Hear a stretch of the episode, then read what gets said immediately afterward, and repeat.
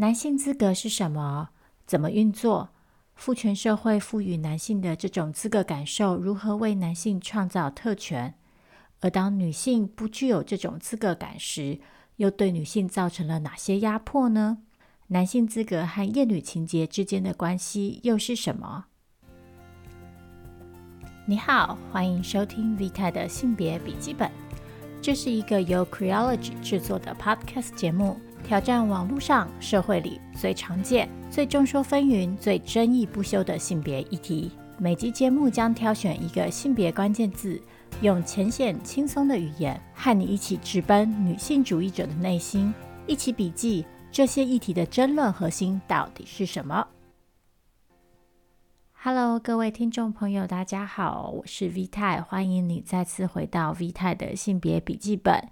嗯，这次隔得有一点点久，相隔两个月，终于又再次跟大家见面了。大家可以看到，今天的关键字是男性资格。那这个关键字可能对于某些朋友来说不是那么熟悉。那今天之所以选择这个主题呢，其实还是有一点小小的私心，就是。嗯，大家知道我之前的几集花了蛮多的时间在讨论厌女情结这件事情，还有厌女情结怎么运作，厌女情结又怎么影响女性，怎么压迫女性。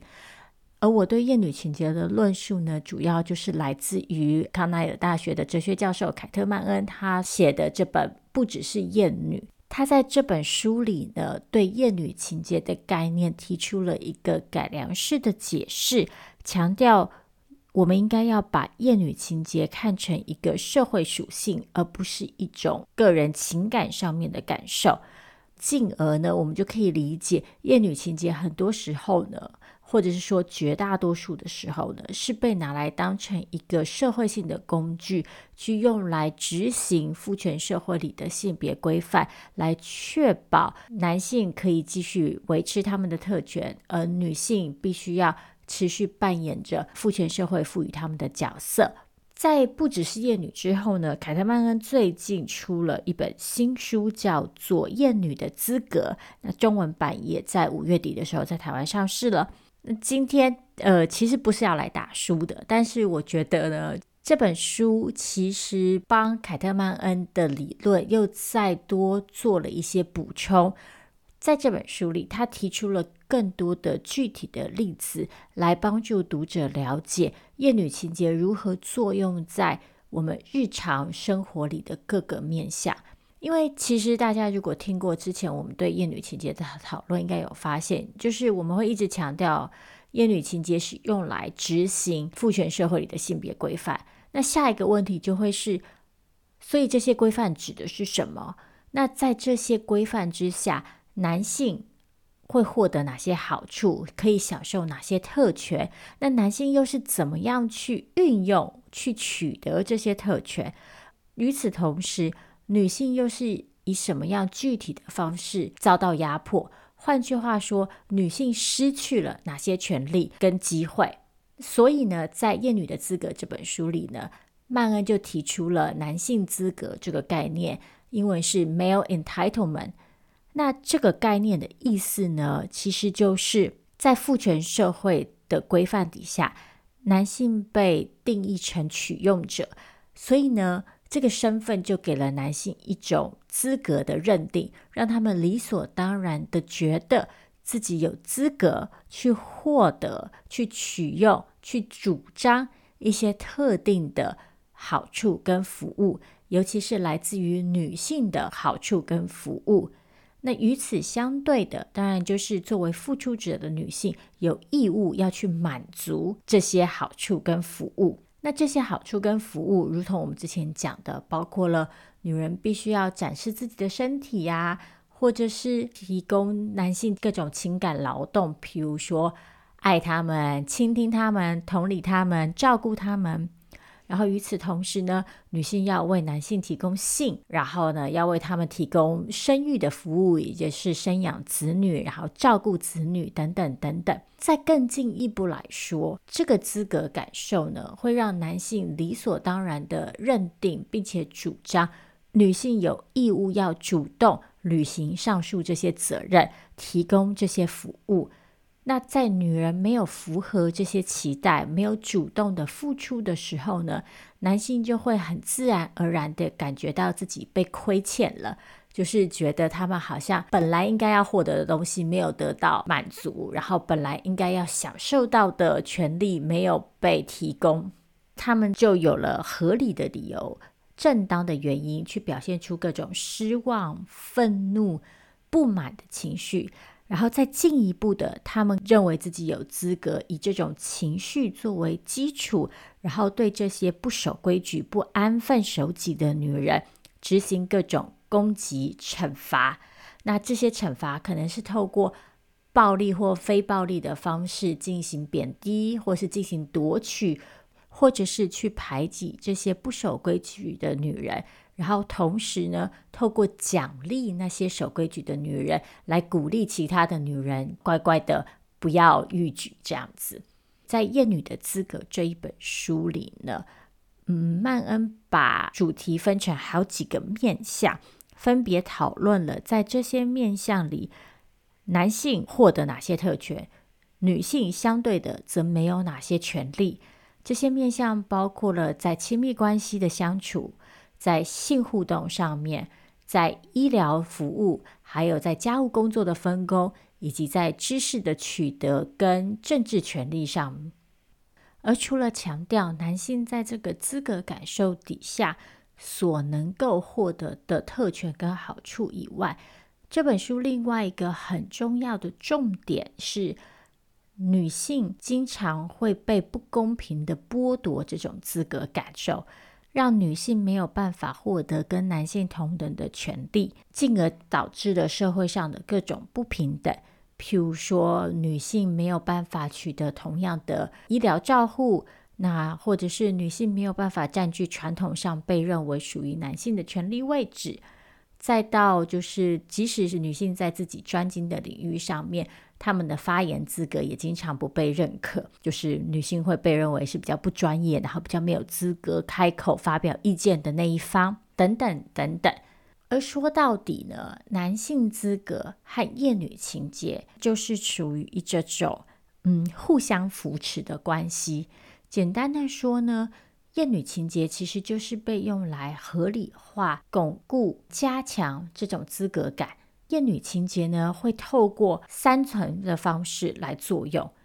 一方面是呢，女人就不具有这种挑战男性特权的正当性，因为大家可以想象嘛，当男性被认定有这种取得这些特权的理所当然的资格的时候，各种挑战就会被视为是一种叛逆的，甚至是不道德的行为。所以在这种资格感的加持底下，女性是没有任何正当的理由去反驳、去驳斥、去挑战、推翻男性所享有的各种特权。第二层是呢，如果女人真的决定要去进行挑战，那他们就会在提出挑战的时候呢，遭受到各种的攻击跟惩罚。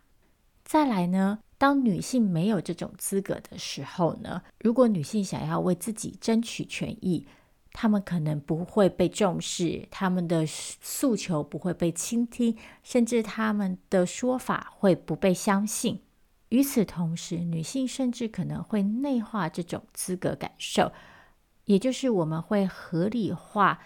呃，上述这种性别规范，然后去接受自己没有资格这件事情，进而呢，不敢、不愿意，或者是从来没有想过。要去为自己争取权益，要去挑战男性所占据的主导位置，然后我们还会在呃自己感到委屈的时候，自己想要要求的时候，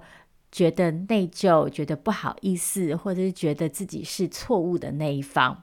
今天这集节目呢，我以男性资格作为关键字。刚刚跟大家稍微讨论了一下，在曼恩的定义下，男性资格扮演着一个什么样的角色？那接下来呢，我会从三个不同的主题来讨论男性资格的运作。在之前的节目里，我也就几个比较具体的主题进行过讨论，包括生育权，包括情杀跟性骚扰。然后包括男性说教，还有女性在参与公领域的时候可能遭受到的攻击跟不平等对待。在生育权和情杀这两个例子呈现出来的是，男性认为自己有资格获得什么，然后并且因此会在他们没有得到自己想要得到的东西的时候，对女性做出攻击；而在另外两个领域，就是知识跟政治领域里，我们则是看到女性不被赋予一种正当性，去在这两个领域里为自己争取各种好处、跟地位、跟权威。所以，如果我们去回顾之前那几集的内容，其实大家就可以看到，厌女情节跟所谓的男性资格是怎么样互相扶持、互相交互运作的。那在这一集里呢，我想要继续延伸这个主题。我今天要讨论三件事情，它们分别是家务劳动的分工、女性的医疗照护需求。还有所谓的厌跨女情结。好，那我们就准备开始喽。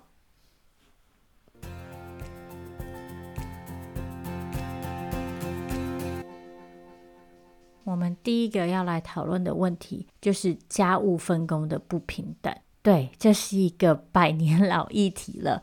之前我和娜娜在节目里也讨稍微讨论过这个主题。那我今天想要再把它讲得再详细一点点。有些人可能会以为这是一个过时的议题，就是这件事情在今天已经不存在了。但是很遗憾的事情并非如此。根据 OECD 的调查，在二零一八年的时候呢，就全球整体情况来看，女性从事无偿照护工作和家务劳动的时数，其实还是比男性多出了两倍到二十倍之间。就是依地区而异，譬如说，在美国，美国的调查就会发现呢，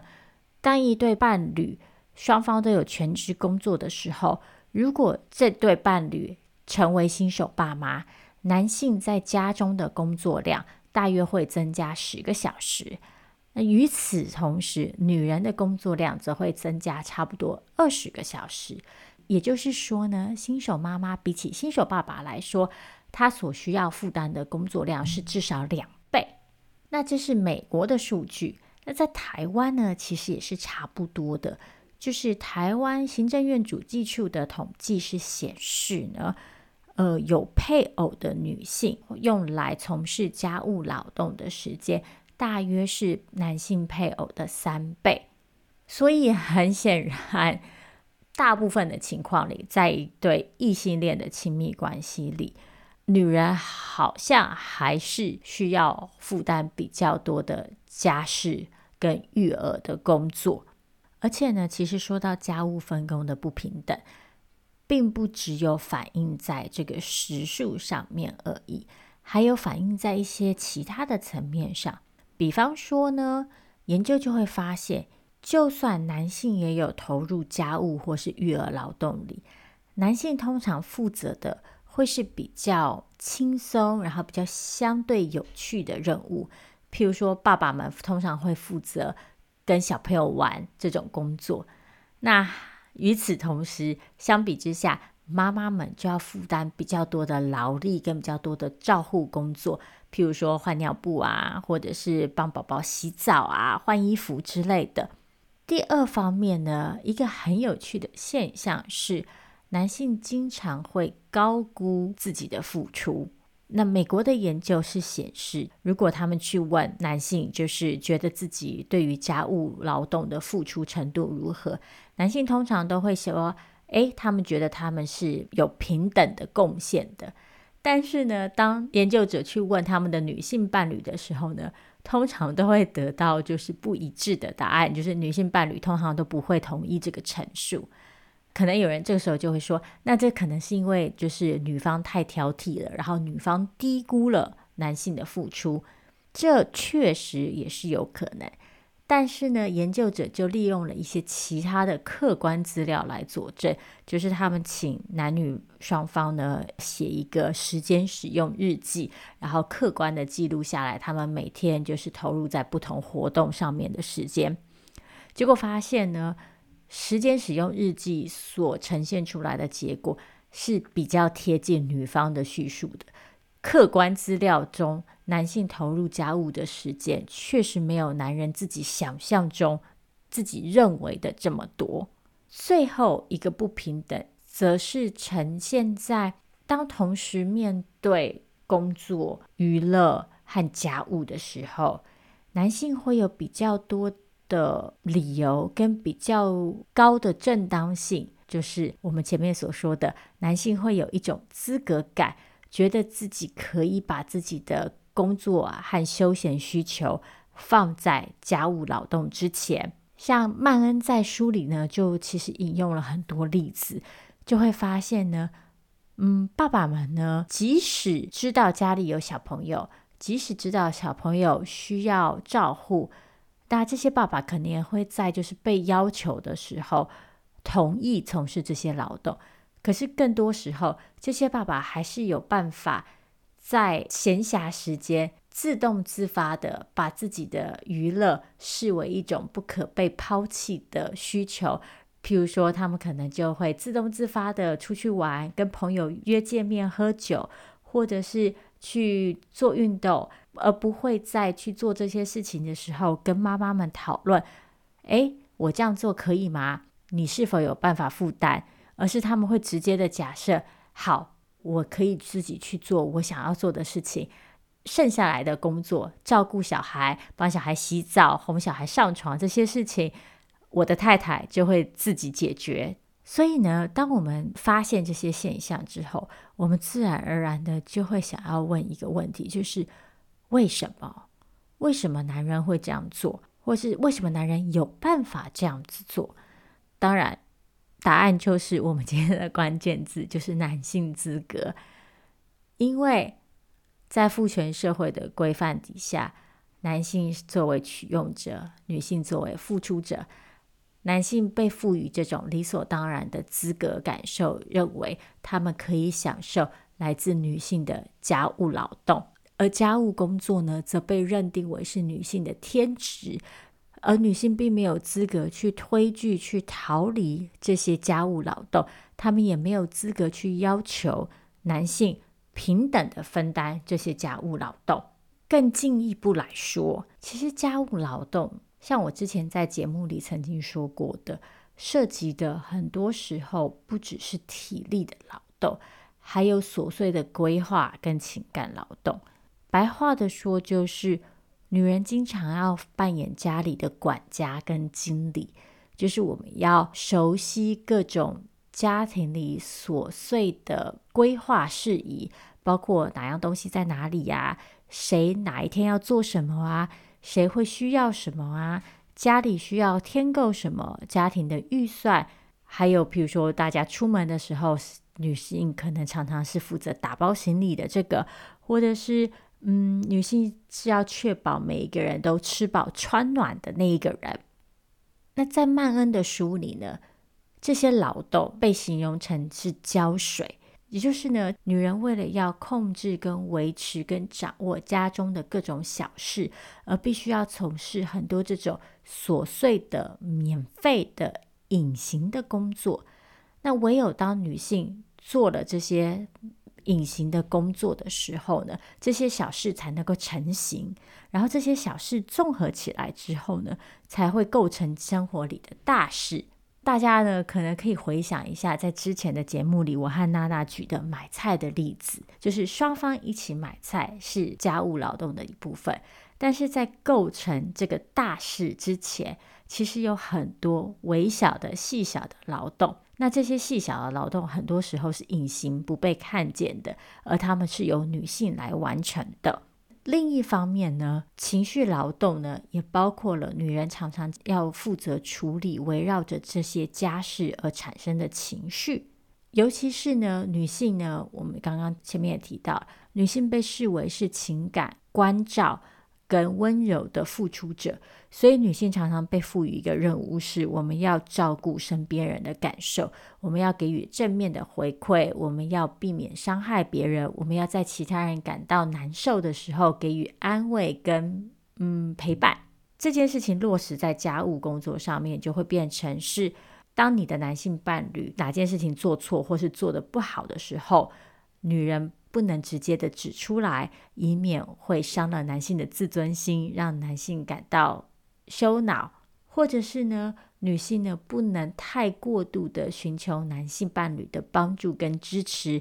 因为。如果女人不断的要求，那她就会变成一个啰嗦的一个讨人厌的女人。最后的结果就是，女性经常陷入一个进退两难的局面，也就是你如果不开口，那你就要承担过多的工作，而且外在的人可能还会把这个过重的负担当成是你的自己的责任，是因为你没有主动要求改变。等你真的开口的时候，你其实就破坏了这个父权社会里的这种隐性的规则，颠覆了这个付出者跟取用者之间的关系。那另外一方面呢，可能伤害到你的男性伴侣的情感，而这样子呢，自然就让女人违背了父权社会底下她应该要扮演的角色。所以我们就看到女性在家务分工这个议题上面。嗯，受到资格感的影响的面向其实是非常的多元的，而且复杂的。就是这个资格感受不会只展现在，而且常常也不是展现在男性，就是理所当然的指使女性伴侣去做家事，说啊，你是女人，这件事情就应该你做。事实上，在现代社会里，可能我们大部分的时候看到都不是这个景象。但是这并不代表男性资格感以及男性资格感所带来的不公平跟压迫就不存在了，因为像我刚刚说的，家务分工的不平等其实呈现在很多面相之上，而这个资格感受也会透过很多各种不同的方式来对男女之间的关系造成不同的不平等的待遇。比方说，像刚刚前面讲到的，女性经常觉得自己没有正当性、没有资格去要求男性伴侣参与家务工作，或者是觉得自己要在开口的时候还是要保持某种嗯礼仪，然后某种姿态，然后不能伤害到男性伴侣的情感。另外一方面，当家务被视为女人的本分的时候，然后男性的参与。都会被当成一种帮忙协助的时候，这导致了两种结果：一种是男性就算不帮，他们也不会受到任何的惩罚，因为这件事情本来就不是他们该做的。如果他们真的做了，反而是为他们加分；那不做也不会扣分。另外一方面，当男性确实投入家务的时候，他们只需要跨越很低很低很低的门槛。就可以获得所谓“新好男人”的称号，也就是当男性只要愿意投入的时候，他们立刻就可以获得肯定，然后可以获得赞美。那这个肯定其实也不是完全的不合理，因为事实上这些男性呢，和那些其他完全不做家事的男性相比，他们确实做的比较多，或者是这些男性如果和他们的爸爸们相比，他们也确实。比较乐意投入家务工作，但这些比较就算真实存在，也不代表男性和女性之间的不平等就不存在了。那事实上，我们常常用其他这些比较，就是男性之间的比较，来合理化男女之间的不平等，这其实又是另一种对女性的不公平。最后呢，资格感另外一种作用的方式，就是像我前面说的。女性常常会内化这种缺乏资格的合理性，所以在女性确实想要开口求助的时候，我们反而会感到内疚，我们会觉得自己没有资格这么做。然后呢，甚至当别人告诉我们说：“诶，你其实可以开口要求的时候”，我们还会帮自己，嗯，没有平等分担家务的男伴们找到一些借口，譬如说，哎呀，但是他工作很忙啊，或是，但是他至少是个好爸爸，他愿意花时间陪小孩玩，诸如此类的。换句话说，我们对男性伴侣的资格的这个肯定，跟对自己的资格的否定，构成了一个合理理由自我剥削，但是。这样子讲的意思，当然不是就是责任是在女性身上，而是说这种资格感受，它的作用方式确实非常的精巧，然后有时候甚至很隐晦。所以很多时候，尽管女性在情感上感到委屈，在理智上也知道我们有权利可以开口要求我们的男性伴侣更平等的投入家务工作，但在实际上面，我们还是常常会因为父权社会这个庞大的网络，而在想要颠覆这种关系的时候，感到一些不自在，感到一些为难。因为毕竟，当父权社会永远就要求女性要懂得牺牲小我、完成大我的时候，所有就是这种为自己争取权益的行动，都会显得像是一种不道德。这其实正好就是男性资格感对女性造成的最严重的压迫形式。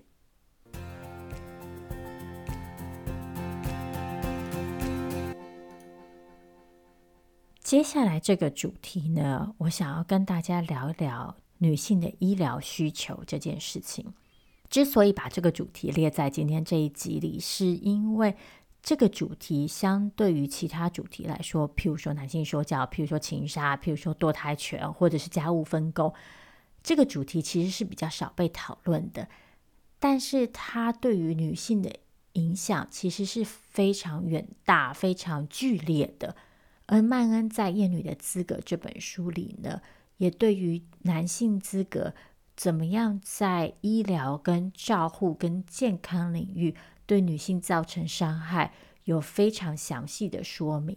那简单的来说，我觉得大概可以分成三个部分。第一个部分是在医疗研究的领域里，男性的身体经常会是被视为一种标准值。譬如说，过去的医学研究经常是以男人的身体为主，然后作为标准的研究对象。那这样子就会导致一个结果，就是当女性身体和男性身体不同的时候，女性身体所表现出来的这些差异就有可能会被忽略，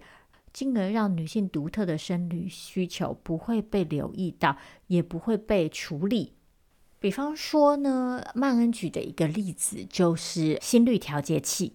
过去呢，这类的研究呢，都是以男性身体作为标准，然后因而制定了一个嗯准则，是当你的心率是在某一种水准之上或之下的时候，才需要使用心率调节器。但是后来后续的研究却发现，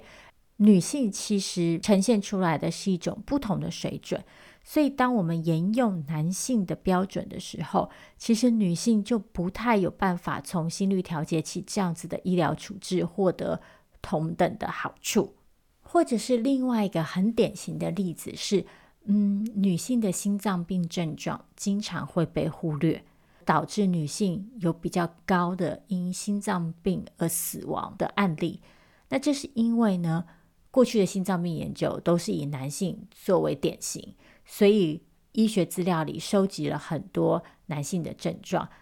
但是女性在心脏病发的时候所呈现出来的症状跟现象，和男性却是差异很大的。可是这些现象从来没有被证实，而反而被当成一种偏差。所以，当女性确实呈现出这些现象、这些症状的时候呢，医护人员呢并不会直接的联想到，诶。这是表示这个女性可能正受心脏问题所苦，而反而会去寻求其他的解释，而导致女性的生理问题会没有办法在第一时间就被处理。除此之外呢，这种以男人身体为主的预设，其实也不只是在纯粹的医学研究上面，还有其他的面向，我们也经常可以看到类似的趋势。譬如说，跟消费者安全相关的实验，汽车的设计就是一个很典型的例子。曼恩举出的一个例子就是，当男性和女性都在开车的时候系上安全带时，如果发生车祸，女性死亡和重伤的比例还是高出了男性许多。后来研究者就发现，为什么呢？这是因为呢。大部分的汽车在进行安全测试的时候，里面使用的假人，都还是以男性或顺性别男性为模型来设计的，而忽略了就是一个顺性别男性跟一个顺性别女性在身体构造上面确实有其差异，譬如说包括骨骼结构，包括体脂的分布，所以呢，我们需要的安全带的设计其实可能是不太相同的。但是这个差异一直以来都被忽略，导致安全带能够为女性提供的保障其实是低于男性许多的。这其实可以让我们联想到另外一个比较日常生活的例子，就是大家都听过女性比较不会开车这个都市传说。那如果你去问很多人，诶，你相信这件事情吗？有些人可能还会信誓旦旦的跟你说。当然是真的啊，我就遇过女生怎么样怎么样怎么样怎么样。嗯，造成这个偏见的理由有很多，一方面可能是因为这个偏见已经深植在你我的脑海里了，所以其实当我们在街上遇到嗯，我们觉得开车技术不够好的驾驶的时候，如果我们看到是女性，我们可能就会特别记忆下来说，你看，果然这符合我内心的那个想象，而男性可能就会被你忽略。另外一方面是，这个假设很多时候阻碍了女性取得练习开车的机会。譬如说，我就听过很多女性朋友的爸爸会不愿意让他们练习开车。那在可以想象，对于开车这种事情来说，当然是你上路的机会越多，你的技术就会越精进啊。如果你都没有机会练习的话，你自然就没有进步的机会嘛。那最后一个可能性是我在《慢安》这本书的时候联想到的，就是有没有可能车辆的设计一直以来对女性来说都是不够友善的？譬如说车子的高度、车子的窗户的角度、后照镜的位置的安排，是不是有可能对于女性来说，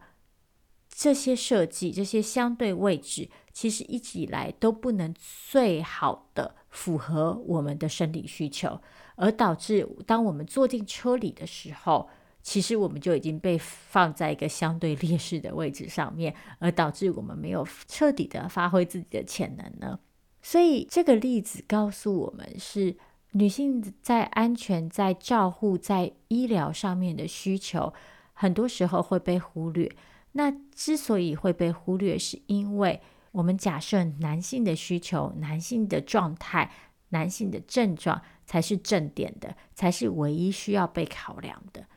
那这说到底就回到了这集的关键字，也就是资格，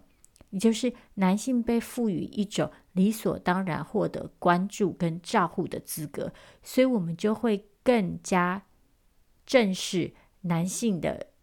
身体、男性的心灵所反映出来的各种需求，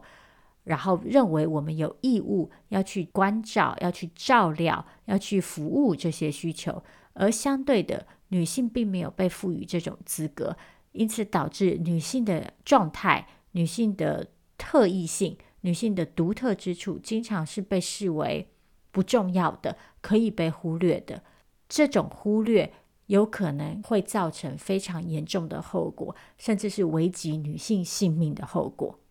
那刚刚讲到，女性的医疗需求经常不被重视，甚至很多时候根本不被听见，或者是女性尽管表达出来了，她们也可能不被相信。比方说，疼痛就是一个很典型的例子。嗯，过去的研究发现啊。在进行手术或者是一些痛苦的医疗处置的时候，男性的病患会获得比女性病患更多的止痛药物，或者是当两者都同样有疼痛的状况的时候呢，女性比较常被处方镇静剂，而不是确实的止痛药物。那这是为什么呢？这是因为呢，一方面呢。女性经常被视为就是天生就是歇斯底里的，所以当女性表达我们受疼痛所苦的时候，我们经常会被假设是夸大的，或甚至是假装的，或者甚至是想象出自己的疾病的。医疗文献呢，就倾向于把女人描述成就是歇斯底里啊、情绪化的。所以在女性呢寻求医疗协助的时候呢，我们常常会获得更多身心疾病的诊断，就是我们会被看成是情绪不稳定的。那我们的慢性疼痛常常会被当成一种人格违常的症状，而不是真实存在的。那甚至我们会被假设，我们之所以抱怨疼痛，是因为我们想要争取注意力，导致我们的痛没有那么被认真看待，我们的痛被贬低成是一种精神性的、情感性的感受，或甚至根本不存在。然后因此也导致我们没有办法获得适当的、充足的照护。另外一方面呢，男性则会是被视为比较坚强的，男性比较能够忍痛。所以呢，当男性抱怨疼痛的时候呢，和女性正好相反，他们的疼痛会被认真看待，而且甚至人们会习惯去假设，就是他们真实感受到的疼痛可能比他们所说出来的更高。当然，这其中可能确实也有一些真实性存在。那这又跟我们的社会性别规范相关，就是男性不被鼓励描述自己的感受，然后当男性抱怨疼痛的时候，可能会被视为是娘娘腔啊、软弱的行为，所以男性会倾向于不要那么主动的寻求医疗协助，或者是表达自己的脆弱这样子。但是，就算这个是真的。也不代表女人就都是假装的，而去想象就是女人都是假装的这件事情，其实就是还是源自于女性没有资格去为自己争取照顾。如果我们反复所强调的，女人应该要扮演付出者的角色，而不是取用的角色，所以去要求别人照顾自己的女性，其实是非常违反父权社会里的规定的。那基于这样子的假设呢，就会让当女人主张自己有医疗需求，然后因此而要求获得某些照顾跟某些关注的时候呢，我们的社会跟我们的医疗体制呢，常常就会透过不同的方式来贬低他们。一方面呢，我们会质疑女性是能力不足或是歇斯底里，就像前面讲的啊，你只是夸大，你只是太不能忍痛了。那另外一方面呢，则是呢去指责这些女性是不诚实的装病者，就是你这么做只是为了要取得注意力。再一次的这种忽视跟贬低，会对女性的身心健康造成非常大的危害。最后一点呢，麦恩提到。这个忽视呢，有一个例外，也就是呢，当女性不是为了自己，而是为了别人，尤其是为了自己必须要照顾的人，来去要求照顾、去要求注意力，或者是去陈述一些需求的时候呢，这些需求就会比较被认真看待。譬如说，嗯，当怀孕的女性。去强调，为了肚子里的小孩，她需要获得这个和这个和这个服务的时候，这些主张就会比较被认真的看待。那这并不是因为女人突然变得比较可信，而是因为呢，在这个情境里，女人又再次回到了父权社会给予他们的角色，也就是再次的扮演了一个付出者。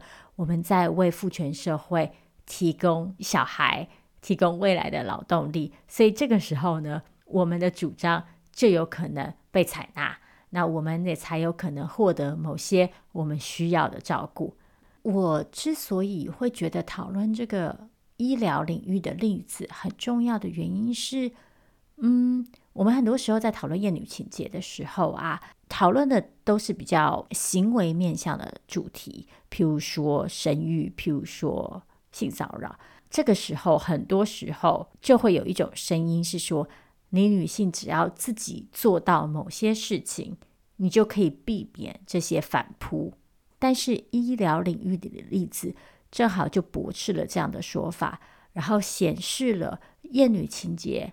跟父权社会的规范是以一种多么全面性的方式在影响着每一个女性。这不是女性要不要洁身自好，或者是要不要安分守己的问题，而是说，在父权社会的规范底下，当男性跟女性分别被赋予了不同的角色，而男性被赋予一种理所当然的资格，可以去获得特定的好处，享受特定的特权，而女性相对的没有这种资格，而只能作为为男性提供服务的这一方的时候，那么女性就随时随地都有可能受到不平等的待遇，进而被厌女情节所伤害与压迫，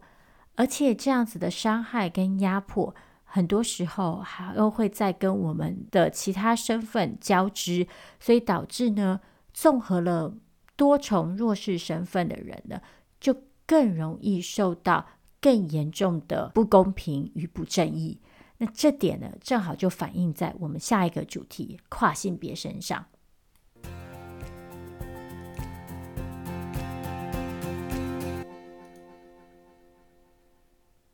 如同刚刚所说，厌女情结呢，通常不是独自作用的，它会和我们这个社会里其他的压迫体系一起交织运作。譬如说种族啊，譬如说异性恋霸权啊，或是譬如说阶级啊。那曼恩在不只是厌女和厌女的资格这两本书里，就分别提出了两个比较鲜明的现象，一个是当厌女情结和种族主义结合所导致的厌黑女情结。另一个呢，则是所谓的厌跨女情结，也就是当厌女情结和恐跨情结结合在一起的时候，对于跨性别女性所产生的一种独特的、强烈的不平等待遇与压迫。那这是什么意思呢？嗯，哲学家塔利亚美伊贝特契呢，在他相关的文章里面指出，恐跨情节的中心想法其实是。认为性别表现，也就是你外在表现是男是女，应该是要是你的生殖器表现，也就是你有阴道还是你有阴茎的一种代码。然后，并且呢，恐跨人士会以一种自然跟道德的名义来坚持一个人的外在性别表现必须要跟他的生殖器官表现达成一致。白话说就是，如果你外表表现出来的是一个女性的样子，那你就应该要有阴道；如果你的外在表现是一个男性的样子，那你就应该要有阴茎。而跨性别呢，正好就违背了这个假设，因此跨性别就经常会被视为一种不道德的存在。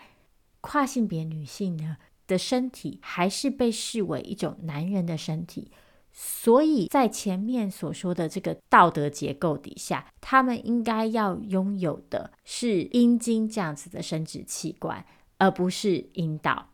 跨性别女性的阴道就会被视为是一种不合法的状态，因为这并不是他们天生下来就有资格、理所当然所拥有的身体构造。所以呢，这就导致了跨性别女性呢。在两个层面上面违反了父权社会的规定，一个是他们扭曲了自己原本的身体结构，也就是他并没有拥有他原本有资格有的生殖器官，而另外一方面，他又去逾矩的跨越疆界的去主张，或是去获得了那个他没有资格拥有的器官，所以跨性别女性的违规是双面的。一方面，他原本应该有的东西他没有，那他原本不应该没有资格 拥有的东西他有了，那这个不一致有什么问题呢？我们前面讲到嘛，就是这个外在性别表现跟内在生殖器官的一致性被视为是一种道德准则。那这个道德准则呢，给予了男性一种资格感受，也就是当男性看见一个女性的时候。男性会假定自己有资格，要立刻能够判断出这个女性的性别表现如何，那他势必搭配了怎么样的生殖表现，然后进一步的判断出这个女性的性吸引力跟她的生育能力。也就是说，当一个男性看到一个女性的时候，他认为自己应该要有资格立刻获得某些资讯，包括这个女性对他来说有没有性的吸引力。这个女性对他来说是不是一个潜在的合适的性伴侣？这个女性有没有可能在未来为他提供性和生殖的服务。那当男性认为自己有资格做出这样子的判断，并且根据这样子的判断对女性评价打分数的时候呢，大家应该就可以想象，跨性别，尤其是跨性别女性，是对这种资格感受的一种非常基础性的挑战跟颠覆，因为变成男性没有办法做出刚刚我们所说的这种判断，或是他们的这个判断有可能是错的，他们有可能会看到一个外在性别表现是女性，然后他们也可能感觉到有吸引力，却发现对方在生殖器官上没有办法满足他们的一致性的想象，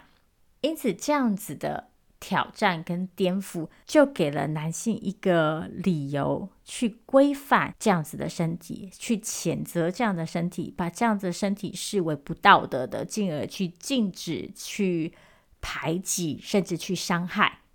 这最后呢，就会导致呢，跨性别女性会面临两种可能的处境：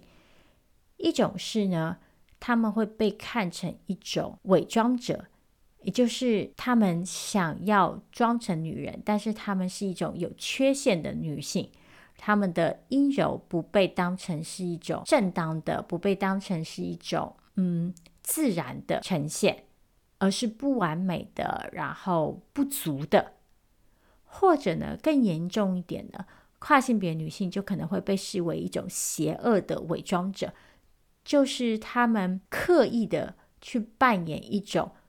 不符合自己真实状况的身份，然后企图用这种伪装去为自己取得某些好处。这两种对于跨性别者的假设，其实都导致了同样的效果，也就是让跨性别者变成一种不合格的、不道德的存在，进而是可以被压制的。所以，我们也确实在我们的现实生活中看到了很多这一类的压制。譬如说，大家如果有听我们之前的节目，就应该会知道，我和阿啾一起讨论了跨性别运动员所受到的一些质疑。在那节节目里，我们也提到了另外一个很典型的例子，就是所谓的厕所法案。跨性别社群一直以来想要争取依照自己的性别认同使用厕所的权利，但是这个权利经常会遭遇到保守人士的驳斥。那保守人士其实用的方法就是像我们刚刚说的，他们经常把跨性别描述成一种邪恶的伪装者，也就是这些人不是真的有这个需求，他们只是假装成这个样貌，好去满足一些额外的动机。在《厌女的资格》这本书里，曼恩则把对跨性别身体的管制和对生育权的管制进行的一个比较。然后拆解了他们之间的相似性。生育权的讨论里和在跨性别的讨论里，其实有两件非常相似的事情。第一点就是呢，他们同样的打造了一个想象中的邪恶的人物形象，然后这个人物形象是需要被谴责的。譬如说，在堕胎的情境里，这个邪恶的人就是这个想要堕胎的女性。他们不道德，因为他们想要杀死自己还没有出生的孩子；而在跨性别运动里呢，则是这些假装成跨性别，好要进女厕，或者是好要赢得体育比赛，然后还要为自己争取某些权利的跨性别者。那另外一个相似之处，则是呢，在堕胎权和在跨性别的讨论里呢。保守人士都打造出了一个想象中的受害者的形象，例如在堕胎议题里，那个受害者当然就是那个还没有出生的婴儿，或者甚至是还没有被怀胎的婴儿，他就已经被想象成一个弱势的受害者，并且被高度的代言。而在跨性别的讨论里也是一样的，那就是那些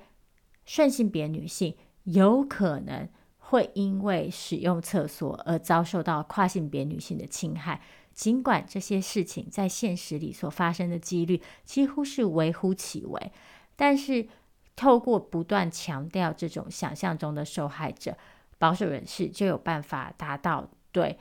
跨性别的嗯一种抹黑，然后进而达到对跨性别管制跟打压的合理性。所以在这一题的最后，我就想要再举另外一个例子是，如果大家记得几个月前，台湾有跨性别女性在网络上公开了自己怀孕的照片，进而引起轩然大波。当然，在这个议题里，有一些医疗伦理的问题，就是包括这样子的照片是不是传递了错误的医疗资讯，然后有可能造成某些人的混淆。诸如此类的，但我想要提出的一点是，跟这起事件相关的讨论之中，其实我们是可以看到一些很典型的对于跨性别的恐惧、跟排挤、跟坚持，也就是像我们刚刚说的，父权社会经常会假定我们有资格去了解、去管制、去约束跨性别的身体，我们认为跨性别的身体。违反了某种自然跟道德的原则，而因此，当一个跨性别者不只是跨越了性别，甚至是在跨越性别之后，又颠覆了我们对性别的传统的想象，也就是真正的女人才可以怀孕这件事情，它所激起这个反应，自然就是更强烈的。尽管有很多人会强调，他们是基于一种对于事实的追求。来反对这名跨性别者，我们还是可以注意到，在我们所使用的语言里，其实很多时候是隐隐约约的透露出来了这种资格感受，也就是我们有资格获得什么，而跨性别者没有资格主张什么。那今天这一集的节目呢，之所以特别把跨性别议题提出来讨论的原因是，在这几集的节目之中。当我讨论到厌女情节的时候，我都是着重在厌女情节如何强化男性的特权，然后如何强化男性对女性的压迫。但是我也一直希望指出来的是，压迫很多时候不是一个单面向的作用或过程，呃，很多时候会和不同的身份体系交织，然后很多时候，嗯，特权是一个综合起来的结果，因此。跨性别者经常面对的是一种多元的弱势，他们是一种在性别上面的弱势，然后在性倾向上面的弱势，在性上面的弱势，异性恋霸权底下的弱势，然后在一种纯粹的性恶言论底下的一种弱势，这让跨性别者呢面临一种独特的和顺性别女性即使相似但又有所差异的一种压迫形式。那甚至很多时候，这个差异会遭到有心人士的利用，而被打造成一种顺性别女性和跨性别女性之间的战争。但是事实上，追根究底，我们所遭受到的压迫来源其实都是一样的，就是父权社会里的僵化的性别规范，以及这几个性别规范底下赋予男性的资格感受。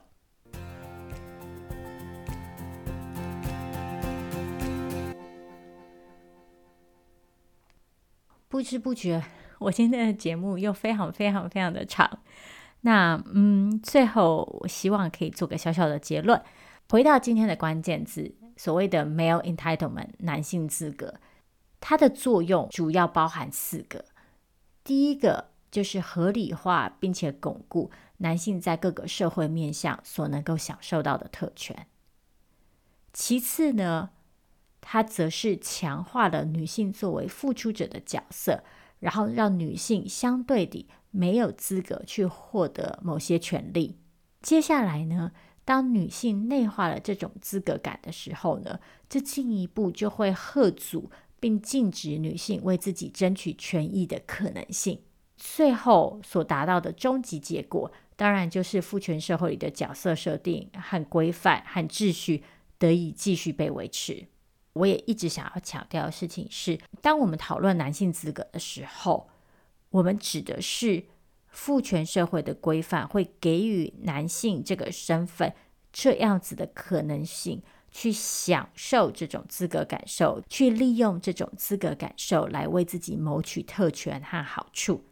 但是这并不代表每一个男性都有同等的资格。像我刚刚说的，不同的身份会交织综合起来，导致出不一样的结果。也就是说，当一个男性呢拥有多重的特权位置，譬如说比较好的社经地位、特定的种族身份，然后异性恋身份等等等等交织的时候，这个男性可能就会比另一群男性有更多的机会可以去彰显这种资格，然后透过这种资格为自己获得更多特权。同时，这也不代表每一个男性都会用同样的方式去操作这些资格。像我们都知道，现在有越来越多男性也加入了女性主义的行列，那这些性别意识觉醒的男性，自然就有机会、有意愿去排拒这种父权社会给予他们的资格，进而促进更多的平等。所以呢，每次当我们在讨论这种性别议题的时候呢，很多男性会觉得有点委屈，就是我又不是这样子的人，为什么我也要被就是地图炮攻击？但是我还是想要强调的是，勾勒出这一个体系怎么运作是很重要的，因为唯有如此，我们才有可能去拆解男性资格这个结构，然后去发掘这个结构底下怎么影响个别的个体，然后怎么对特定的群体造成压迫。因为如果我们不去看见结构的话，我们很容易就会把所有的压迫或者是所有的攻击变成一种本质化的个人化的现象，就是好像是这个人本身的道德缺陷，或是这个人本身的选择跟意愿导致他去做出某种行为，然后进而呢，我们就可能会产出一种结论是：只要纠正了，或者是消灭了。这个个人，我们就有可能解决问题，但事实上却不是这样子。只要这个结构持续存在，这个结构底下的个人就永远都会有机会去利用这些工具，然后来满足自己的利益，然后来持续维持这个压迫的秩序跟接续。最后的结果就是，不管我们去。纠正了多少个个人，甚至消灭了、取消了多少的个人，我们都很难达成我们真正希望达成的那个性别平等。所以，当我们在讨论结构的时候，意思并不是在这个结构底下的每一个人都同罪，而是我们都要看见，在这个结构底下，我们每一个人都有着同等的责任，去觉察这个结构带给我们的影响。进而去挑战，甚至去颠覆这个结构。那今天的节目呢，到这里也差不多了。希望今天这个报时长的过程没有让大家听得太疲惫。嗯，因为今天有一点点贪心，就特别想要把很多东西都一次讲完。如果过程当中呢，有任何就是大家觉得不够清楚的地方啊，或者是希望我可以再多说一点的地方呢，欢迎你告诉我。同样的，如果你有对特别的性别关键字有兴趣，也可以留言让我知道。那今天就先跟大家说拜拜了，我们下次再见。